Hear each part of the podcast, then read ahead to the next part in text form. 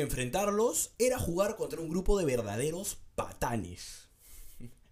En 1988, el Wimbledon Football Club toca el cielo cuando le gana la final de la FA Cup al Liverpool de Kenny Dalglish, el gran equipo británico dominador de esa década y de la anterior. Hoy, este equipo, el Wimbledon Football Club, tal y como lo conocemos, ya no existe. ¿Pero qué sucedió? ¿Qué pasó? ¿Qué fue The Crazy Gang? Ah, quédense conmigo hasta el final que vamos a repasar una de las historias más hermosas y personalmente de mis favoritas del fútbol inglés. Mi nombre es Juan Diego Stein y saben que pueden seguirme en Twitter como arroba Juan Diego Stein L y en Facebook e Instagram como arroba Juan Diego Stein 14 para memes. Bienvenidos, acompáñenme.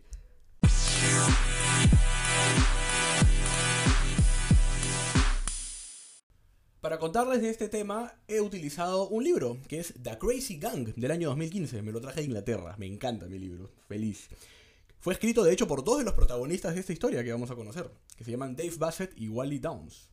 De hecho, el libro es espectacular porque, bueno, entre otras cosas porque te cuenta de primera mano anécdotas desde adentro, todo, todo lo que se vivió en el club en esas épocas. Es chévere porque arranca con una frase que creo que los pinta un poquito de cuerpo entero a estos chicos. Más que estos chicos a este club. Estábamos tomando en un bar en España una semana antes de enfrentarnos a los Spurs por los cuartos de final de la FA Cup en Plough Lane. Era marzo de 1986 y la vida parecía que no podía ser mejor para un club que había peleado y forjado su camino desde la cuarta división a la primera en solo cuatro temporadas. Pero antes de ahondar en la historia del Wimbledon Football Club, vamos a repasar un poquito de su historia para saber cómo llegaron a hacerse conocidos. Y es que fueron fundados en el año 1889 como los Wimbledon Old Centrals, y fueron por 88 años un equipo de fútbol amateur, o no profesional, ubicado en el sur de Londres, convirtiéndose en una auténtica potencia, de hecho, de esta categoría, ¿ah? amateur. Y no fue hasta la década del 70 del, siglo pasado, sí. De la mano de su entrenador Darío Grady, que empezaron a retumbar por todas las islas, empezaron a hacerse conocidos por todas las islas británicas, porque en la FA Cup de la temporada 74-75 eliminaron al Burnley, que hoy en día lo tenemos como un club mm, medio bajo en la Premier League, ¿no? Rocoso y defensivo. Pero en la década del 60 venía a ser un referente y poderosísimo. Habían ganado inclusive una First Division o una Premier League actualmente, ¿no? Y a esta eliminación, a este partido se le llamó el resultado más sensacional en la historia de la FA Cup después de la guerra. Debido a que fue la primera vez en 55 años que un club de First Division era batido de local por uno amateur. Increíble. El otro gran resultado que les valió portadas fue un impensado empate a cero con el temible e histórico Dirty Leeds, el Leeds United de Don Revy, aquellos que jugaron una final de Copa de Europa o Champions League ahora contra el Bayern Múnich. Bueno, en ese partido entre Wimbledon y Leeds, Dicky Guy se dio el lujo de atajar un penal. Y ojo, todo esto siendo un equipo amateur, ¿ah? no profesional, y el Leeds venía de jugar una final de Champions League, pues increíble. Recién en 1977 el Wimbledon empezó a jugar en la Football League, o sea, en la cuarta división, tras ascender a ella desde la quinta, la cual campeonaron en el año 1983. Y así, para la temporada 1986-1987, en solo cuatro años, ya eran un equipo de First Division, de Premier League. Todo esto ya bajo el comando y dirección de Dave Bassett, aquel que escribió el libro que estamos usando de referencia y que fue mediocampista del club entre el año 74 y 78, sin haber cambiado nunca su particular estilo de juego, bastante inglés de hecho, recontra inglés, al mango. Puntazo del arquero hasta el medio campo, recontra sucio y violento, directo, básico, poco profesional, golpes, patadas, insultos, pellizcos, todo lo malo que te puedes imaginar. Así jugaba el Wimbledon Football Club y así llegaron a tocar la gloria. De hecho, solían hacer bastantes goles feos, muy feos, marcados como sea. Y con eso les bastaría para tocar el cielo. Bueno, de hecho, al ser un equipo básicamente amateur durante toda su existencia, ahora al llegar a la máxima categoría del fútbol inglés, de hecho, eran el principal candidato a irse al descenso y a no perdurar, de hecho, ¿no? Sin embargo, en su temporada debut quedarían sextos. Sextos en la élite inglesa. Increíble. Con 19 victorias, 9 empates y 14 derrotas. Mm, un poquito irregulares, ¿no? Pero sextos. Brutal. Pero ahora vamos a la carnecita. Lo peculiar de este club. ¿Por qué este club era tan reconocido en esa época? Porque ya no eran solo los 11 jugadores, sino eran todos los elementos que conformaban el club, desde directivos, todo el mundo. Era la idiosincrasia su filosofía, pues no solo era juego directo y juego violento, sino que también tomaban alcohol como unos degenerados. Hacían fiestas que duraban días, destruían hoteles, se jugaban bromas, entre comillas, pesadas y elaboradas entre ellos y su técnico, quien de hecho les permitía todo. Por ejemplo, untaban vaselina, untaban vaselina en las lunas de los autos. Mm, no sé qué tan broma sea esto. ¿ah? Quemaban sus mochilas llenas de ropa. Los mato. Yo los mato. No tengo mucha ropa que use, pero, pero la aprecio. Así que no me gustaría que me queme mi mochila con ropa. A ver, ¿qué más? Se bajaban los pantalones en público. Bueno, esto lo seguimos viendo, ¿ah? ahora hasta en la vacunatón lo hacen. Dejaban excremento bajo las camas de los compañeros. Ah, bueno, acá ya pasamos a temas mayores, ¿ah? No, yo sí me vuelvo loco si me hacen eso. No, no, no. Robaban conos de tráfico para poder entrenar. No, esto es causa noble. Totalmente acá con ellos, ¿ah? Totalmente, a tope, a tope. Causa noble, pues no tenían, era un equipo de bajo presupuesto. Sí venían de ser amateurs toda su vida y ahora estaban en la Premier League, pues, ¿no? Totalmente con ellos ahí. ¿Qué más? Vaciaron la oficina del entrenador. Ah, no, bueno, el entrenador está loco para pasearles esta. y pusieron los muebles en el pasillo, no. Bueno, acá creo que había una conspiración de parte de todo el club, ¿ah? desde directivos hasta empleados. No, no, no. Pinchaban llantas a su novia para qué seguir. Joyitas. Bueno, ya me entienden, ¿no? Eran otras épocas también, pues, ¿no? El fútbol no estaba tan profesionalizado como lo es hoy en día, ¿no? Sobre todo en Inglaterra, pues que podía jactarse de tener los mejores equipos y el mejor fútbol, pero también las costumbres más lúdicas, por así decirlo, ¿no? Bueno, hasta el día de hoy a los futbolistas ingleses les gusta salir a tomar sus, pintitas, sus pintas. Obviamente que no a todos, pero es medio tradicional, ¿sí? Lo tienen. Así que nada que decirles. Sobre el juego, el técnico Bobby Gould, que fue el técnico que salió campeón con, con el Wimbledon Football Club de la FA Cup ante Liverpool, de hecho, una vez dijo, Arqueros que pateen la pelota 90 yardas y un tipo de 1 metro 87 que la cabecee adentro. Martín Kaun, que fue un histórico defensa del Arsenal, fue quien dijo la frase con la que iniciamos el programa. Jugar contra ellos era enfrentarse a un grupo de verdaderos patanes. Yo de verdad tengo unas imágenes de estos muchachos haciendo de las suyas en diferentes estadios contra diferentes rivales. De verdad, si pudiera enseñarles. Les recomiendo buscar la no puedo ni hablar ya de la risa que me da esto. Les recomiendo buscar la foto de Vinnie Jones, el que ahora es actor. Vinnie Jones jugaba ahí en el Wimbledon histórico. Hay una foto de Vinnie Jones agarrándole los testículos a Paul Gascoigne, a Gatza. Y la cara de Gatza lo dice todo. Si algún día la buscan y la, van y la ven, se van a acordar de mí. Sin embargo, nada de lo que sucedía en este club, en este equipo, en este vestuario, nada era en vano, ni mucho menos por gusto. Pues la filosofía que defiende Dave Bassett en su libro es que teniendo un vestuario fuerte, unido, cohesionado, en confianza y camaradería, da resultados en el campo de juego. Y vaya que se los dio, porque ganaron la FA Cup al mismo Liverpool. Se la ganaron. Estas locuras que han escuchado eran lo que hacían los chicos de The Crazy Gang. The Crazy Gang, así les pusieron la banda loca. un poquito exagerada, creo, ¿ah? pero ellos eran The Crazy Gang. Y esta era la filosofía que defendían. Se buscaba que los futbolistas se siguieran a sentir cómodos en ambientes incómodos. Era duro el día a día en ese club, ¿no? Y aparte también se tomaba duro.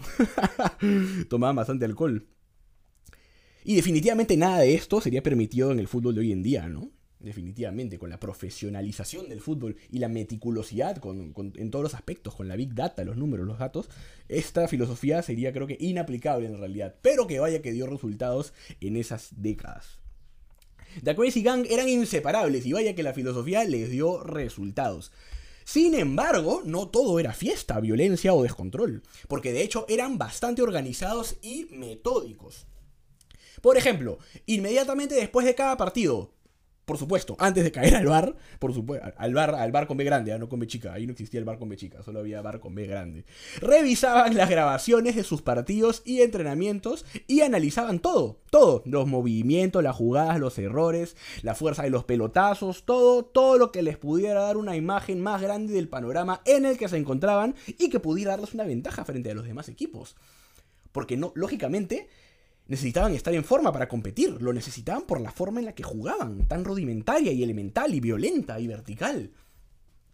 Por eso tenían un hombre que se encargaba de anotar y registrar todas las estadísticas, Neil Lanham, Neil Lanham se llama, quien se sentaba cada partido en las tribunas a registrar cada corner, cada tiro libre, cada número.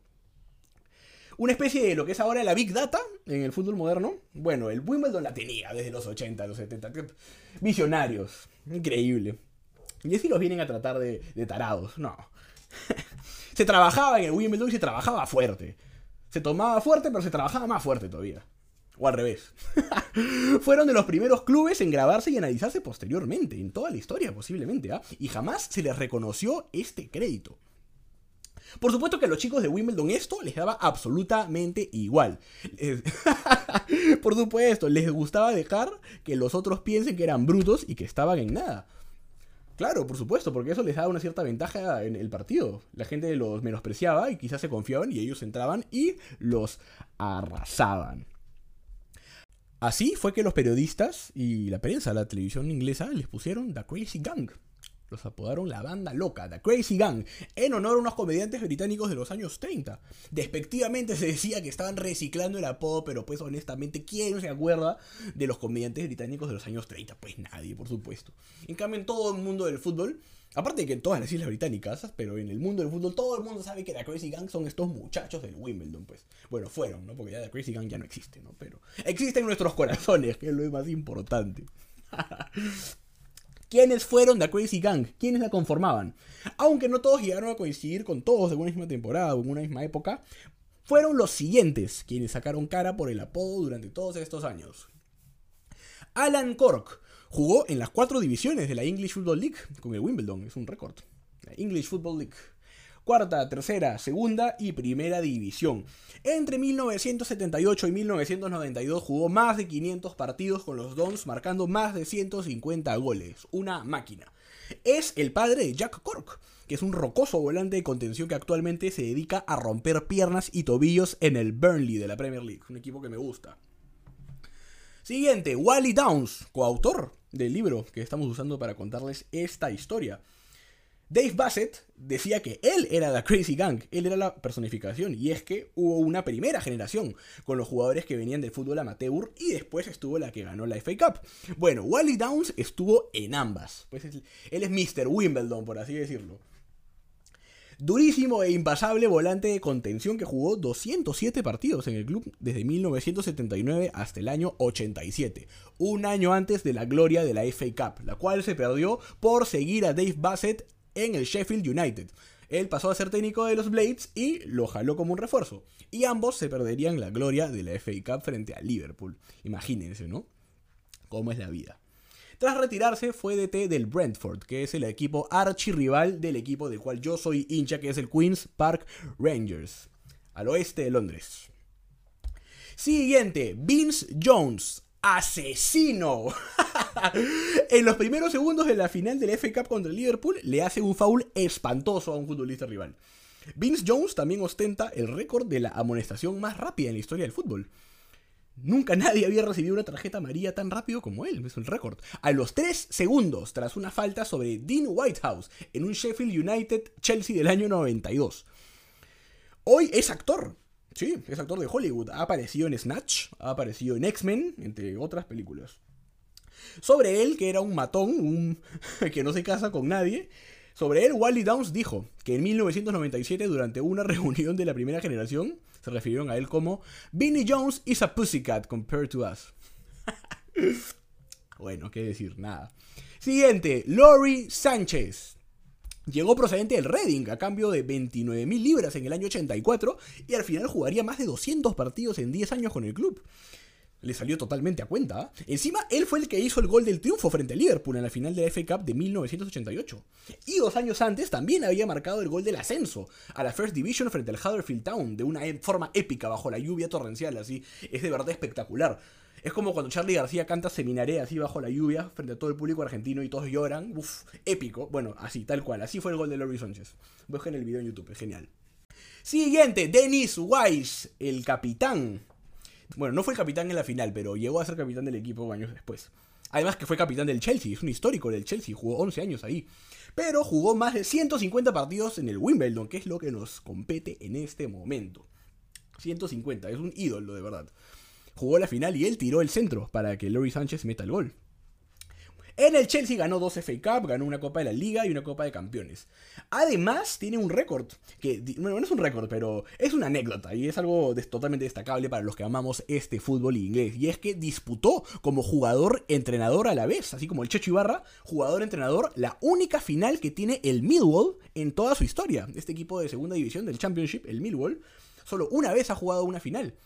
Y fue con Dennis Wise como jugador e entrenador. Hicieron un campañón que lo llevó hasta la final, pero lamentablemente perdieron 4-0 ante el poderosísimo Manchester United de la temporada 2003-2004, pues que tenía al bicho, al bichito recién saliendo, un Cristiano Ronaldo muy joven de 18 años, con Ruth Van Nistelrooy, Paul Scholes, Van der Sar, Gary Neville, no ya, ¿para qué seguir? Pues ustedes imaginen, ¿no?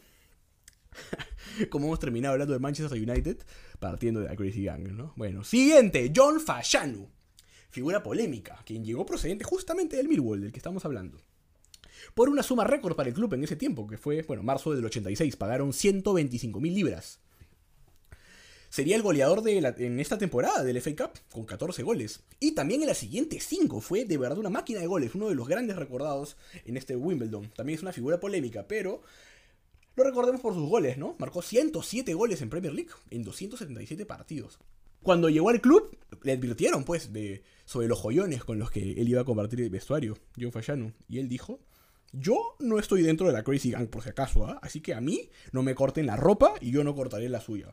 Conmigo no se metan, porque yo no estoy, yo vengo acá a hacer goles. Bueno, pues se la cortaron. Y también le quemaron la ropa con la mochila. ¿Cómo no iba a ser, pues? Si llegas así con, esos, esas ínfulas y a hablar esas cosas en ese vestuario, pues obviamente, ¿cómo no te la van a hacer? Pues no puedes pisar el palito, pues, John Fallano. en su primer partido, que fue contra el Portsmouth, le tiró un codazo a un rival. Alucinen. E hizo de Fratton Park, la casa del Portsmouth, una verdadera batalla campal. Cuando se fue del club en 1994, dijo en un documental de BT Sports que él era el líder de la Crazy Gang, después de haber dicho que él, no formaba parte de ella y que no lo relacionan con ella. Terminó diciendo que él era parte de la Crazy Gang y que además era el líder. Si eso no es subirse al carro, de verdad que nada lo es, ¿ah? Bueno, por supuesto esto cayó súper mal entre toda la gente, entre los involucrados, entre los aficionados. Al final se fue del club ese mismo año. Bueno, otros miembros de la pandilla eran Dave Besant, que fue el arquero y capitán del club cuando vencieron al Liverpool en la final. Él recibió la copa de manos de la princesa Diana, nada más ni nada menos. También estuvo Laurie Cunningham, que fue el primer futbolista inglés en jugar en el Real Madrid. Jugó en el Real Madrid cuando era muy joven, no le fue muy bien, pero estuvo ahí. Y ya en el ocaso de su carrera, fue parte de esta Crazy Gang que alzó el título de la FA Cup. Alcanzaron la gloria máxima para los ingleses. Lamentablemente falleció en un accidente de tránsito en Madrid en el año 1989. También estuvo Cliff Goodyear, Terry Phelan y Terry Gibson. Solo algunos, quizás los principales artífices de esto que fue The Crazy Gang. Así llegamos a la carnecita del asunto, que es la temporada 1987-1988, en la que Bobby Gold toma las riendas del equipo tras la ya comentada salida de Bassett al Sheffield United, y quedan séptimos en la First Division. Sin embargo, lo que vamos a destacar ahora, la carnecita del asunto, es la FA Cup memorable que realizan, eliminando equipos como el West Bromwich Albion, al Manfield Town, al Newcastle United, del que ya hablamos eh, algunos podcasts atrás en el, sobre Norberto Salano, eliminan al Watford también, el equipo de Elton John, del que fue presidente mucho tiempo y que de hecho en el estadio de Watford, en el Vicarage Road, hay una tribuna, The Elton John Stand. Y finalmente en semifinales eliminan a Luton Town, que en los 80 era el equipo por excelencia de los hooligans. Práctica que felizmente se ha erradicado por completo, porque le hacía mucho daño no solo al fútbol, sino también a la sociedad. Ahora, antes de seguir, vamos a parar aquí un ratito para describir un poco el contexto de esa final entre Liverpool y el Wimbledon. es que es muy gracioso, a mí me da mucha risa. Vamos a describir los ánimos de los equipos previo al partido, porque en Liverpool el plantel y la directiva estaban emocionadísimos por un FA Cup más, estaban listos para ganarla y por eso lanzaron una canción para motivar a los hinchas y a la gente en general, ¿no? Para el partido venidero. Recordemos que el FA Cup es un evento magno en Inglaterra, de suma importancia en las islas, y que de hecho la princesa Diana estuvo ahí. Siempre las autoridades, la realeza va al final de FA Cup. En ese entonces fue la princesa Diana de Gales, que de hecho sería quien le daría la copa al, al vencedor. Pues bueno, mientras esto ocurría en la tienda de Liverpool, al frente, en el Wimbledon Football Club, el hoy actor Vinnie Jones se metió a un estudio a grabar un tema You'll Never Walk Again, en clara alusión al himno solemne de Liverpool, que es You'll Never Walk Alone. ¡Qué maestro! ¡No! ¿Cómo lo quiero a Vinnie Jones? Lo quiero mucho, de verdad, a Vinnie Jones. ¿ah? Maestro. Y la gran final entre Wimbledon Football Club y el Liverpool Football Club se jugó en el estadio de Wembley, un 14 de mayo de 1988. Antes de empezar a jugar, la princesa Diana saludó a los 22 jugadores y a la terna arbitral. A los 3 minutos, Vinnie Jones le destroza la pierna a uno de los futbolistas del Liverpool, pero sigue jugando el partido, no pasa nada. A los 37 viene el gol. Tras una falta, Dennis Wise cobra un tiro libre perfecto por la izquierda. Lori Sánchez, el norirlandés con ascendencia ecuatoriana, se anticipó a los defensas y se elevó por los aires para anotar con golpe de cabeza el 1 0 que sería a la postre definitivo. Como anécdota, queda que a los 60, Dave Besant, el arquero de Wimbledon, le ataja un penal a John Aldrich, goleador y figura de Liverpool, convirtiéndose así en el primer arquero en lograr esta hazaña, en atajar un penal en una final de FA Cup. Tras el pitazo final, también sería el primer arquero que como capitán del equipo levantaba el trofeo, pues antes solo lo habían hecho jugadores de campo. Esta vez era el arquero quien se llevaba los reflectores. Al terminar el partido, el comentarista de la BBC, John Motson, dijo la frase que quedó para siempre en la cabeza y en el inconsciente subconsciente de todos los ingleses y del mundo del fútbol. The Crazy Gang have beaten the Culture Club. La banda loca ha vencido al club de la cultura. El punk había vencido al pop más sofisticado. Empezaba la leyenda. Después de la gloriosa temporada 1987-1968, el Wimbledon quedaría octavo y séptimo en sus siguientes campañas de Premier League. Bueno, de First Division. En 1992 es que llega de hecho a ser uno de los clubes fundadores de la recién nacida Premier League, en la que quedaron en el puesto 12 con 54 puntos. Como anécdota, como dato curioso, solamente el Blackburn Rovers, el Aston Villa y el Everton fueron los clubes eh, que fueron fundadores tanto de la Premier League en 1992 como de la Football League en el año 1888. ¿ah? Eso es un datazo es un recortazo muy brutal. Y bueno, el siguiente año el Wimbledon fue sexto en la Premier League y llegaron a semifinales. Semifinales, se cayeron a un pasito otra vez de llegar a la final en la temporada 96-97, pero fueron eliminados. Ahora, venimos a la parte negra, a la parte oscura de toda esta historia, que es qué pasó con el Wimbledon Football Club. ¿Por qué les conté en un comienzo que había desaparecido? Pues bueno, pasa que durante todos estos años que hemos repasado, el club estuvo manejado por una persona, Sam Hammam, quien en 1977 compró la mayoría de acciones del club, cuando aún era amateur, por solo 40.000 libras esterlinas, imagínense. De acuerdo a Bassett y, Downs en su libro, cuando el equipo ascendió cuatro categorías en cuatro años y consiguió buenos puestos en el First Division y ganaron la FA Cup de 1988, Hammond se atribuyó todos los logros, todos los logros. Se subió al carro, igual que John Fallano. Y cuando las cosas se empezaron a poner difíciles, simplemente los abandonó en la primera oportunidad que tuvo. Se llevó todo y no dio nada, afirmaron ellos. El club tenía un presupuesto muy austero y él recibía a los futbolistas o staff en su mansión con mayordomo y platos de porcelana. Imagínense, ¿no? Se malió, ¿ah? Bueno, ¿qué problemas tenía el club en esa época? Poca taquilla, el estadio era muy pequeño, tenía problemas económicos por eso, hubo cambios de dueños, debido a las tragedias de Hazel en, Bélgica y de Hillsborough en, Sheffield en los años 80, en los que falleció mucha gente por, por problemas de seguridad en los estadios también un poco de negligencia de la policía. Por estas tragedias, eh, los equipos ingleses quedaron vetados de participar en competiciones internacionales.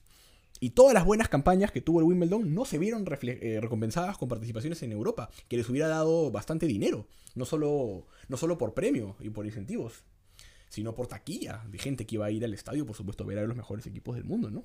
No se pudo, y no se pudo. Increíble. Esto hizo que el club dejara de percibir mucho dinero que a la larga de verdad pudo verlo salvado, o servir de comodín aunque sea, ¿no? Más problemas. En mayo de 1991 tuvieron que abandonar su hogar, Plough Lane, y usar el estadio del Crystal Palace, que se llama Selhurst Park. En 1998 Hammond vende el estadio a Safeway, y es en el 2002 que finalmente lo demuelen, el estadio fue demolido. ¿Demuelen o demolen? Demuelen, ¿no? Bueno, para ese entonces el club ya había descendido tras 14 años en primera división. Pues jugaron en Premier League hasta el año 2000. Se había acabado el cuento de hadas para los chicos del Wimbledon y la Crazy Gang, que ya estaban de salida. 14 años. Esa temporada fueron dirigidos por el noruego Egil Olsen, con quien perdieron la categoría al quedar en el puesto 18 con 33 puntos. A este DT se le recuerda por una cosa en particular, y es que se dedicó, osó traspasar a la leyenda del club, a Vinnie Jones, al asesino Vinnie Jones lo traspasó del club, lo movió del club. ¿Y qué dijo este al respecto? Pues de lo único que me arrepiento es de no haberle hundido el pecho. Loco. Es en el año 2001, precisamente en agosto, cuando sucede la hecatombe. El Wimbledon, aún presidido por Sam Hammond, propone liquidar el club, ya que no tenían dinero, estaban en la quiebra, y proponían esto para conseguir una refinanciación, para poder salir adelante, por lo que se propuso refundarlo en Milton Keynes, una ciudad comercial, bastante nueva en esa época, que era cerca de Londres.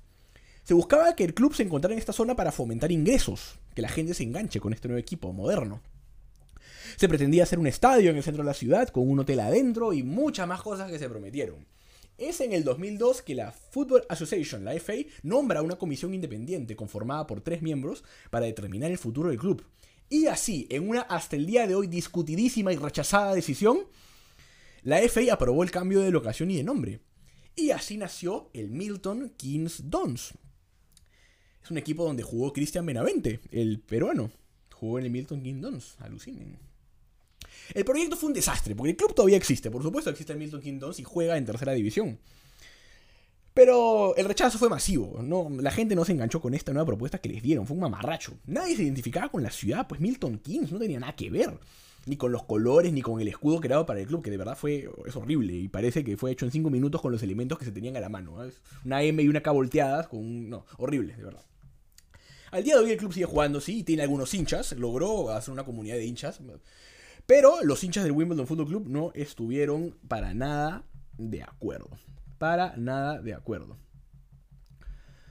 Entonces, ¿qué hicieron estos hinchas del Wimbledon Football Club? Al no aceptar nunca lo ofrecido y al rechazar todo, todo, todos los incentivos que se les podía dar a BBC por haber, prefirieron que su club renazca desde las cenizas. Y así, ellos mismos fundaron el AFC Wimbledon en mayo del 2002 club 100% propiedad de sus hinchas, que actualmente juega en la League One, que es la tercera división, y se enfrenta contra el MK Dons en la liga. Es como un clásico. De hecho es bien loco porque el AFC Wimbledon se niega a decirles Dons a los MK Dons. Le dicen MK, Milton Keynes nomás. Porque los Dons son ellos. Ese era su apodo. Qué loco, ¿no? De verdad. 100% propiedad de sus hinchas que juegan la League One. Empezando y ascendiendo desde la novena división, imagínense. Miren, les cuento, ¿ah? Cuando empezó el club en el 2002 no tenían jugadores, por supuesto, por lo que convocaron a unas pruebas en un parque. Se presentaron 230 jugadores y con ellos formaron la primera plantilla profesional del AFC Wimbledon para la temporada 2002-2003. Al día de hoy, el Wimbledon, el nuevo Wimbledon, el AFC Wimbledon, es el equipo inglés fundado en el siglo XXI que más arriba se encuentra en la pirámide de la Football League. En 14 años ascendió desde la novena a la tercera división. Increíble. Es como. En 13 temporadas en total, tres veces. Es un ascenso cada dos años. Brutal. De verdad. En 2011, tras nueve años en las categorías inferiores del fútbol inglés, en una infartante tanda de penales, lograron el ascenso de Conference League, que es la quinta, a la English Football League, que es la cuarta. Recordemos que en Inglaterra el fútbol es 100% profesional desde la cuarta, desde la League 2, hasta la Premier League, ¿no? Cinco años después, en el 2016, ascienden a League One, que es la tercera, donde se encuentran hasta el día de hoy, tras derrotar 2 a 0 al Plymouth Argyle. Habían quedado séptimos en la liga, que fue el puesto que les valió para alcanzar el playoff y llegar a ascender. Ahora, con el paso de los años, la idiosincrasia del club ha cambiado un poco en algunas cositas, ¿no? Respecto del antecesor del Wimbledon Football Club. Pero hay cosas que nunca cambian, por supuesto, pues la agencia siempre se queda. Como el AFC Wimbledon es de sus aficionados y para sus aficionados, es lo caso, durante las primeras temporadas del club, los jugadores, por contrato, tenían que ir al bar después de los partidos a tomarse unas chelas, unas cervezas con los hinchas. Increíble, en serio, de verdad. De hecho, Bassett y Downs en el libro cuentan cómo tras los partidos o inclusive tras los entrenamientos se iban a tomar con los hinchas en el bar Sportsman, que quedaba al lado del estadio, y en Nelson's, que era el nightclub que se encontraba bajo las tribunas del estadio, del viejo Plough Lane, imagínense. Ay, qué linda historia, me encanta, me pone la piel de gallina escuchar a los chicos de Wimbledon, de verdad. Miren qué hermoso. En el año 2019, los hinchas, en la máxima expresión de amor a tu club de toda la vida, imagínense, el cual les fue arrebatado vilmente, en nombre de la autogestión, compraron un terreno que se encontraba a solo 250 metros de donde estaba el Plough Lane original, su estadio original, del cual tuvieron que salir en 1991 para que así en marzo del 2020 empezara la construcción del nuevo Plough Lane. Iban a reconstruir su estadio, el que se les había arrebatado. Este iba a tener capacidad para 9.215 personas y fue una realidad porque se inauguró el 3 de noviembre del 2020, hace poquito, en un partido contra los Doncaster Rovers. Imagínense, qué gusto, qué orgullo, de verdad, qué hermoso. Y tuvieron que esperar un poquito más para que hubo el primer partido con público, e hinchas hinchas del AFC Wimbledon que regresaban a su casa después de 30 años en un partido que fue el, 12, el 14 de agosto perdón, del 2021. Hace bien poquito nomás. En un partido contra el Bolton Wanderers. Equipo que todos recordamos porque tuvo muchas temporadas en la Premier League. Pues bueno, un día los hinchas volvieron. Después de 30 años, los hinchas del AFC Wimbledon pudieron ver a su equipo en su estadio. Qué hermoso, qué lindo de verdad. Oh, wow. El, equipo, el partido quedaría patado a 3, pero ya es anecdótico, de verdad, porque lo lindo es que al final la historia tuvo un final feliz. Esta es la historia de unos locos lindos que tocaron la gloria y cayeron hasta los infiernos. Pero los hinchas nunca los dejaron morir, ni caer en el olvido. Y Ave Fénix los rescataron de las cenizas. Y ahora es un club competitivo que está ahí nomás. Quién sabe si en unos años lo vemos en Premier League. ¿ah? Sería de verdad increíble. A tope con el Wimbledon desde aquí. La leyenda de la Crazy Gang de verdad es para siempre. Esta fue la FA Cup del equipo con más carisma de la historia del fútbol inglés, su caída a los infiernos y su renacimiento. Cual ave fénix. Muchas gracias. Espero que les haya gustado la historia, que la hayan disfrutado tanto como yo. A mí de verdad me emociona mucho hablar de esta historia de Wimbledon. Me encanta, me apasiona. Qué lindo. Espero que les haya gustado, que hayan aprendido algo nuevo. Saben que soy Juan Diego Stein y pueden seguirme como arroba Juan Diego Stein L en Twitter y en Facebook como arroba Juan Diego Stein 14, bueno también en Instagram para los memes. Y conmigo será hasta la próxima.